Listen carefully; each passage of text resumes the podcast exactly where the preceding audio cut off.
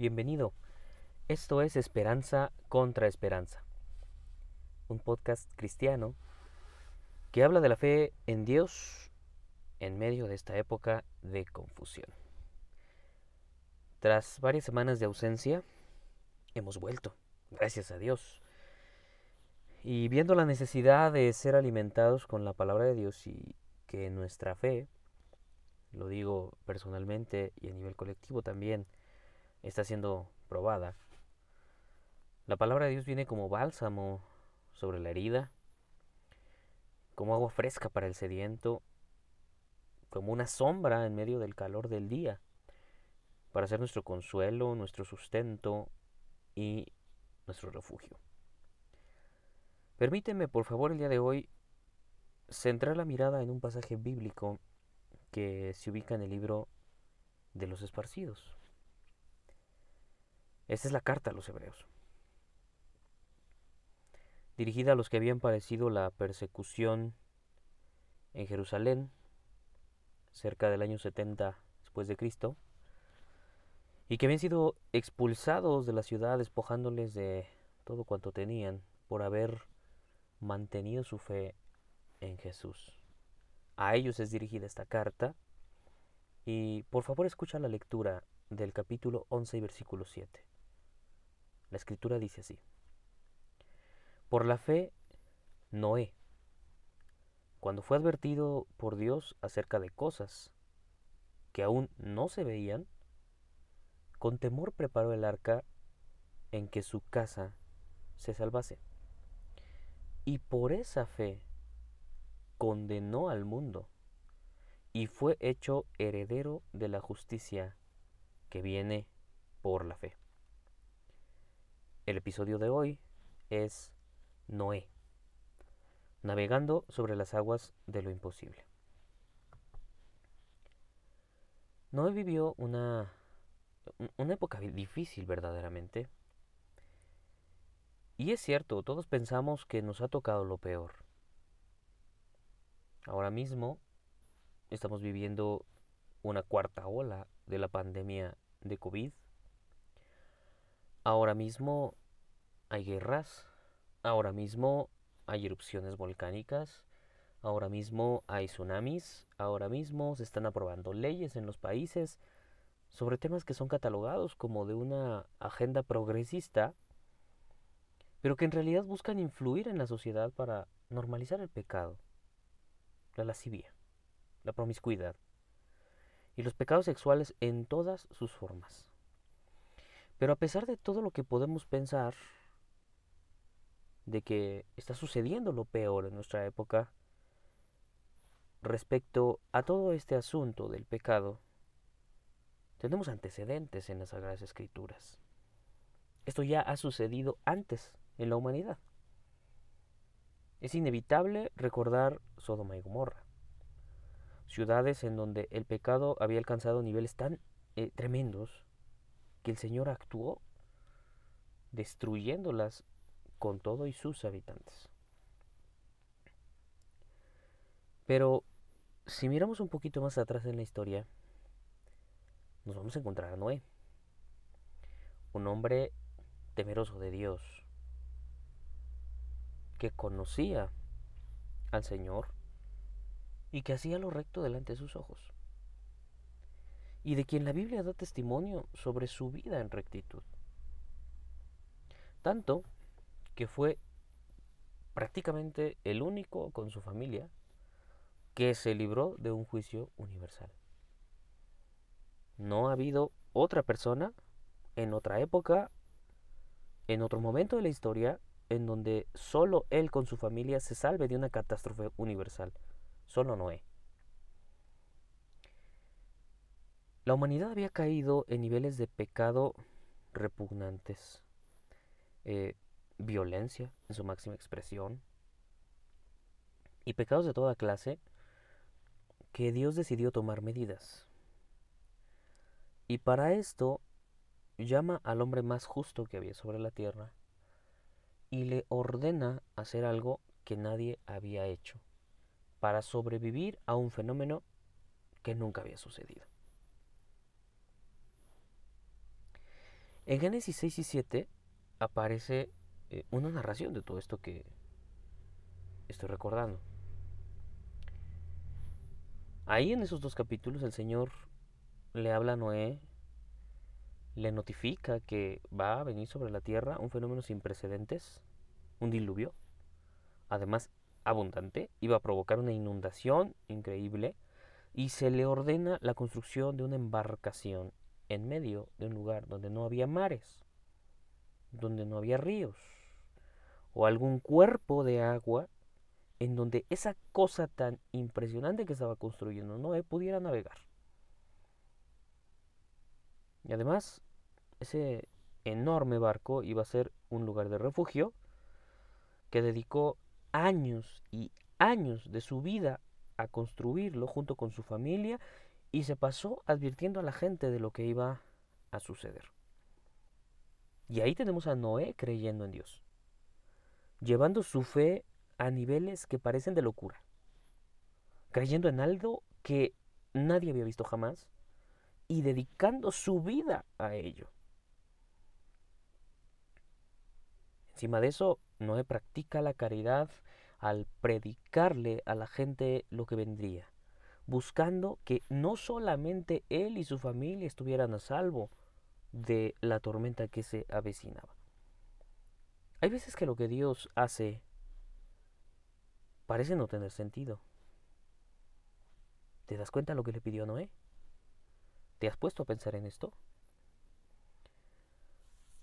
Eh, nuestras vidas están tan aceleradas que no tenemos el hábito de detenernos a reflexionar. Muchos cristianos de esta época solo abren su Biblia el día que asisten al culto y doblan sus rodillas solamente cuando en la iglesia está programado hacerlo y no se detienen a pensar en todas las maneras en las que Dios busca que dirijamos nuestra mirada hacia los cielos y que nos acordemos de nuestro Creador. Pensemos un poco en esto. Porque más de una vez Dios ha intervenido en nuestras vidas y lo que sucede parece no tener sentido. ¿Qué pensará eh, aquel buen cristiano que de pronto le pasan cosas sufre injusticias, se queda sin trabajo, algún familiar pierde inexplicablemente la vida, sufre un asalto, un secuestro, se acaba el dinero en casa, o llega una enfermedad que súbitamente cambia la dirección de su vida. La pareja le engaña, en fin. Al paso del tiempo, podemos ver la mano de Dios en todo lo que sucede en nuestra vida cuando estamos en el propósito de Dios. Y todo cobra sentido. Pero ahora, por favor, piensa un momentito en lo que se le dijo a Noé. Un hombre recibe de Dios una advertencia que carece de toda lógica y que además le pide algo que a nadie le hace sentido. No era creíble lo que este hombre decía. ¿Cómo es que hablaba que vendría una catástrofe si todo el mundo vivía plácidamente? Si nunca había llovido. Y de pronto, aunque había tanto pecado, estaba tan normalizado que no era lógico que alguien de pronto dijera que eso estaba mal. Esa gente llevaba años viviendo de esa manera y no pasaba nada. Como que a Noé le faltaba un tornillo. Quizá no era homofóbico, tal vez intolerante, lunático, que de pronto empezó a decir que todo lo que era normal para la gente de su época estaba mal. Y que además había un Dios al que no le agradaba nada de lo que estaba sucediendo. Nadie le creyó. Nadie. ¿Tú has predicado alguna vez el Evangelio? Qué bien se siente cuando alguien te acepta un folleto cuando te abre la puerta de su casa y te permite predicarle, cuando te permiten abrir la Biblia y te escuchan con atención. Y qué bello es cuando una persona viene al conocimiento de Dios por lo que el mismo Dios puso en tus labios. Pero a Noé nadie le creyó. Y él predicó, y predicó mucho. No creas que Noé salió a una campaña de evangelismo de tres o cuatro horas, como lo hacemos nosotros ahora. Noé se pasó 120 años diciéndole a todo mundo, diario, lo que iba a suceder. Está loco, decía. Es un lunático. Pero Noé no dejaba de repetir la historia. Cada vez que alguien se topaba con Noé, le escuchaban decir lo mismo. Pasaron 120 años. Muchos niños nacieron en ese tiempo y conocieron al lunático que construía un barco en un lugar donde no se podía navegar.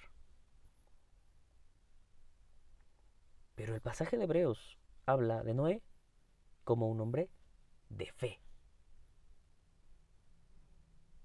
Y fue justificado por ella.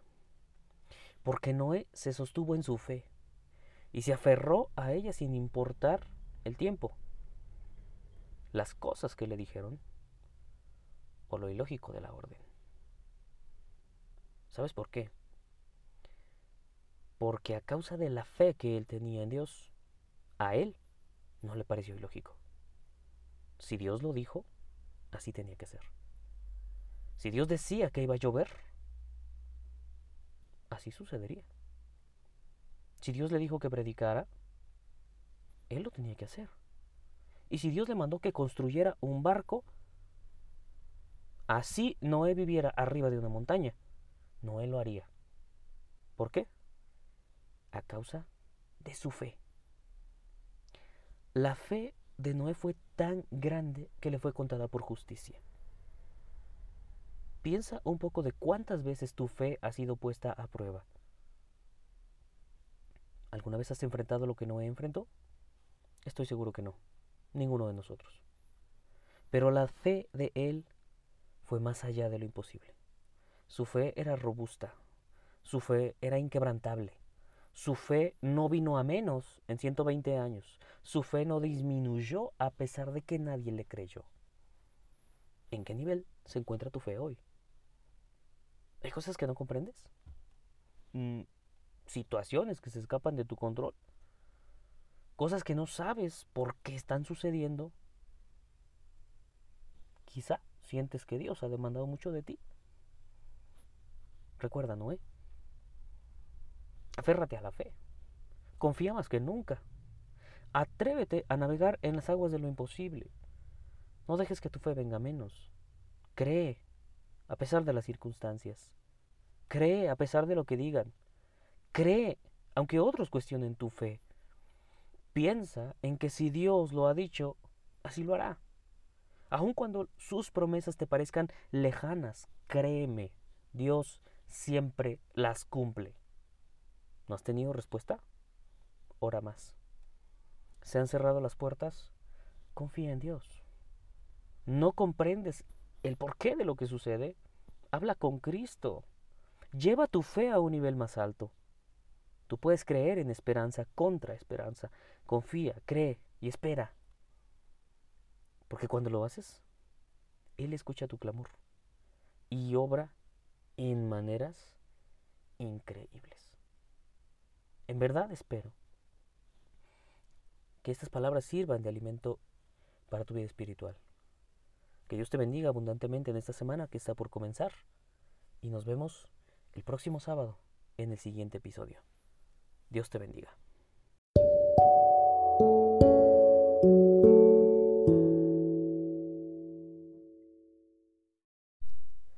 Bienvenido. Esto es Esperanza contra Esperanza. Aquí estamos de nuevo, por la gracia de Dios, hablando de la fe, recurriendo a la fuente inagotable de sabiduría para ser edificados en medio de estos tiempos. Me da mucho gusto saludarte y por favor, me gustaría continuar la lectura en el mismo capítulo de la semana pasada. Acompáñame. Hebreos capítulo 11, del 8 al 12. Y dice así. Por la fe Abraham, siendo llamado, obedeció para salir al lugar que había de recibir como herencia y salió sin saber a dónde iba. Por la fe. Habitó como extranjero en la tierra prometida como en tierra ajena, morando en tiendas con Isaac y Jacob, coherederos de la misma promesa. Porque esperaba la ciudad que tiene fundamentos, cuyo arquitecto y constructor es Dios. Por la fe también la misma Sara, siendo estéril, recibió fuerza para concebir y dio a luz aún fuera del tiempo de la edad, porque creyó que era fiel quien lo había prometido. Por lo cual también de uno, y ese ya casi muerto, salieron como las estrellas del cielo en multitud y como la arena innumerable que está a la orilla del mar. Abraham es la referencia obligada de fe. No de gratis es llamado el padre de la fe. En la carta a los romanos, el apóstol Pablo alaba la fe de Abraham. Lo vuelve a hacer en Gálatas. Los evangelistas, el mismo Jesús citó a Abraham como ejemplo de fe. Y es que cuando echamos un vistazo rápido o no ponemos mucha atención al sermón, no comprendemos su dimensión. Pero si miras el ejemplo de Abraham con detenimiento, la verdad es que su fe fue gigante. Él vivió en una época en que la civilización ya estaba avanzada. Y él vivía en la ciudad punta, en la mejor ciudad del mundo. Él vivía en el Dubái de su época, se llamaba Ur, y era la capital sumeria. Ahí residía la civilización más avanzada de entonces, con todas las comodidades que en ese tiempo podían existir en una ciudad que eh, tenía muy desarrollado el comercio, donde ya existía la propiedad privada, las leyes, eh, estaba desarrollada la ciencia, etcétera. Además, Abraham era rico, tenía cerca a su familia, tenía una esposa, criados, posesiones, vivía muy bien. Y de pronto, no conocemos muchos detalles de su primer llamamiento, pero de pronto se le aparece Dios en alguna manera y le habla y le dice que él será el origen de una nación grande. Pero para que esto suceda, Abraham debe dejar su vida de comunidades, alejarse de su familia y salir solo con su esposa hacia un lugar lejano y desconocido. Es más, no se le dijo exactamente a dónde. En Génesis 12, donde por primera vez se habla sobre el llamado de Abraham, él ya no estaba en Ur. Él se encontraba en un lugar llamado Arán, pero la escritura nos deja ver que Dios ya había hablado con él desde que estaba en Ur. En su momento Abraham salió de Ur con su padre y su sobrino. En el camino se asentó en un lugar llamado Arán y ahí murió su padre. Continuó su tránsito acompañado de su sobrino Lot, de quien se separó algunos años más tarde. ¿Tú dejarías tu casa? ¿Dejarías la suavidad de tu almada o de tu sillón favorito por irte a un lugar que no conoces? Mira que Abraham lo hizo. Abraham dejó la suavidad de su cama, las facilidades de la vida en la ciudad, las comodidades que él tenía como un hombre rico en Ur, los amigos, la civilización. Se salió de Dubái para irse a tierra de nadie, atravesando lugares que más de una vez lo expusieron al peligro. Él siguió el llamado de Dios. Él creyó que Dios podía darle una familia aun sabiendo que su esposa padecía esterilidad. Él creyó en el Dios que le habló personalmente, y creyó al grado de pensar que ese Dios podía realmente hacerlo padre de una nación, aun cuando él no tenía ni un solo hijo. Abraham creyó lo imposible. Y anduvo por el desierto, sentándose aquí y allá, a veces en abundancia, a veces huyendo del hambre, la sequía, esperando ver la promesa de mirar la tierra que Dios le daría a sus descendientes y de tener hijos. Muchos hijos, tantos como la arena del mar. Y sí, su fe fue gigante por creer en lo imposible, pero no en lo que él anhelaba, sino en lo que Dios le había prometido. Aquí me gustaría pedirte que tomaras una nota mental de esto. Abraham tenía fe con un enfoque correcto. La fe de Abraham fue gigante por el hecho no solo de haber creído una vez, sino porque creyó una vez para siempre. Creyó y no dejó de hacerlo. Vivió en donde Dios le permitió, se hizo viejo y seguía creyendo. Ni los años, ni las circunstancias, ni la aparente tardanza de Dios hizo que Abraham quisiera regresar a Ur. A lo mejor alguna vez soñó con aquella mullida cama o con el techo que tenía en esa ciudad, pero en la Biblia yo no he encontrado que Abraham por ni un instante quisiera volver atrás. Él estaba resuelto a seguir a su Dios hasta donde fuera. Estaba tan convencido que seguiría creyendo en Dios hasta el último aliento, sabiendo que Él le iba a cumplir su promesa. ¿Cuántas veces tu fe ha venido a menos? Para Abraham fue suficiente lo que Dios le dijo para creer con toda su alma. Y conste que Abraham no veía a Dios cada ocho días. Abraham no escuchaba podcast cristianos ni se conectaba por Zoom con alguien más para alimentar su fe. Él estaba solo ahí en el desierto, viviendo en una tienda, y aunque económicamente nunca le faltó nada, de todas maneras estaban él y su esposa solos ahí en medio de la nada, y la fe de Abraham no vino a menos. Abraham nunca dejó de creer. ¿Con cuánta facilidad los cristianos de hoy perdemos mm, la chispa, el entusiasmo? Esos dos conceptos que relacionamos un poco con lo que la Biblia llama el primer amor. Dejamos la congregación, nos enfriamos. Y además de todo, solemos buscar culpables. Decimos que el pastor no promueve suficientes actividades, que los líderes están ocupados en otras cosas, que el ministerio está descuidado, que ya no hay visitas, que si la pandemia, que si ahora ya nadie me llama, que nadie ha venido a buscarte desde que abrieron el templo, que parece que en la iglesia a nadie le importas, que ya no se siente el mismo fuego, que en esta iglesia ya no hay palabra, que en mi congregación no hay consejería, que aquí ya nadie estudia la Biblia. ¿Te suena? ¿Lo has dicho alguna vez? ¿O lo has pensado? ¿Tú te imaginas a Abraham diciendo que ya tenía mucho tiempo que Dios no le hablaba? ¿O que Abraham estaba inconforme en cómo se organizaba la vida en el desierto? ¿O que no le parecía que Dios le pedía que le diera hospitalidad a las personas que pasaban cerca de su tienda? ¿Alguna vez has leído que Abraham pusiera esta clase de pretextos? ¿O que Abraham excusara su falta de fe en errores ajenos? Nunca. Lee todas las veces que quieras el Génesis y no vas a encontrar a Abraham haciendo esa clase de cosas. Abraham tuvo suficiente. Creyó una vez para siempre. No necesitaba más que su convicción de que Dios estaba ahí y que era poderoso para cumplir su promesa. Abraham estaba seguro que Dios le iba a cumplir. Y él trató de hacer lo que le correspondía. ¿Cuántas veces has querido dejar la fe? ¿Cuántas veces te has sentido fatigado del camino cristiano? ¿Por las injusticias que ves?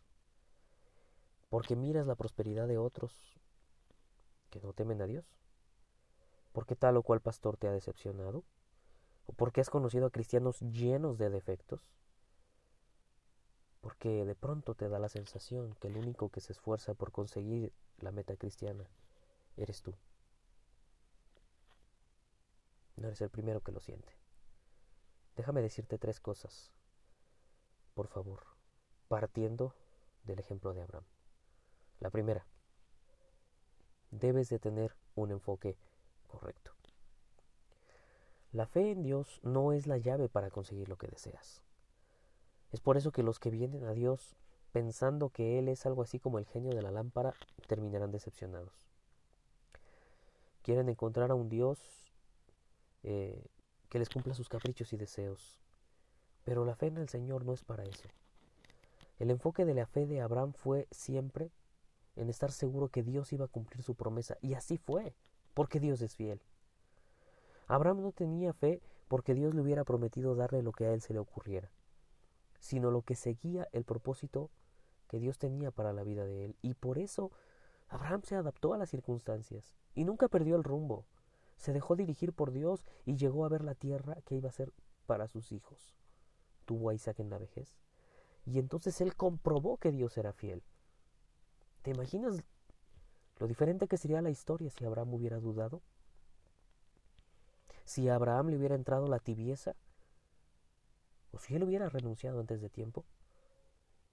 El enfoque correcto de la fe es que tus ojos verán lo que Dios te ha prometido, no lo que tu corazón te dice o lo que tú desees, porque hay un propósito supremo para la vida de los cristianos y es la salvación de nuestra alma. Si tienes fe en que Dios te ha de dar lo que te ha prometido, las demás cosas vendrán. Por eso dijo el Señor, busca primeramente el reino de Dios. Lo demás vendrá, lo demás te será añadido. La segunda, debes creer una vez para siempre. Abraham no tuvo una fe vacilante. Él se mantuvo como la casa del que construyó sobre la roca, firme. Tu fe no debe ser vacilante. No debes dejar que tu fe venga menos con el paso del tiempo o por las circunstancias que te rodean. No debes dejar de creer. No debes volver atrás. No debes alejarte de la fe solo porque te parece que Dios está tardando un poco. O porque lo que Él pide de ti no te hace sentido. ¿Recuerdas el episodio de Noé? Él creyó, aunque a los demás les parecía un lunático. Tu fe debe ser una sola, firme, no movida por nada. Y no es necesario que vuelvas al mundo para valorar lo que es estar en el camino de Dios, no. Es más, si alguna vez piensas en retroceder, escucha esto. Derrúmbate sobre tus rodillas y clámale al Dios de Abraham, así como le dijeron los apóstoles al Señor. Aumentame la fe. La tercera cosa, tu fe debe de estar centrada en Dios. A pesar de lo que dicen, a pesar de lo que suceda, no olvides que tus ojos deben estar puestos en Dios. A veces te haces tan altas expectativas de tus líderes que terminas decepcionado. Pero la culpa no es de ellos, sino de quienes pensamos que nos equivocan. ¿Sabes? David se equivocó. Abraham también, Moisés, Jacob. Y todos nos hemos equivocado. Todos estamos sujetos a la misma naturaleza humana. Así que no te hagas altas expectativas de tus pastores, de tu director de coro, de los líderes u obreros, ellos están propensos a cometer muchos errores, porque son vasijas de barro. Iguales, todos. El verdadero valor del cristiano no es lo que hace o el puesto que ocupa, sino el servicio que le da a Dios con los talentos que ha recibido. Así que sirve a Dios donde te ha puesto. Centra tu fe en Dios. Y no huyas de la iglesia cuando pienses que ya no se estudia la Biblia. Mejor desempolva la tuya y aliméntate. No dejes de congregarte, edifica a otros. Y si ves injusticias, habla con el dueño de la iglesia. Arrodíllate en la presencia de Dios y Él te escuchará.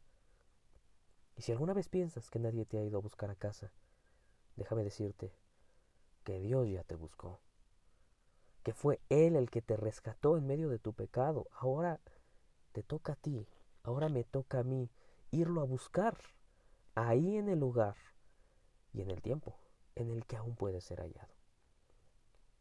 Lleva tu fe a un nivel más alto, que sea una fe gigante. Y sabes, quizá te haga falta dejar un poco las comodidades y salir al desierto, a la escuela de Dios, para que podamos tener una fe gigante como la de Abraham. Que Dios te bendiga este día. Nos vemos la próxima semana en el siguiente episodio.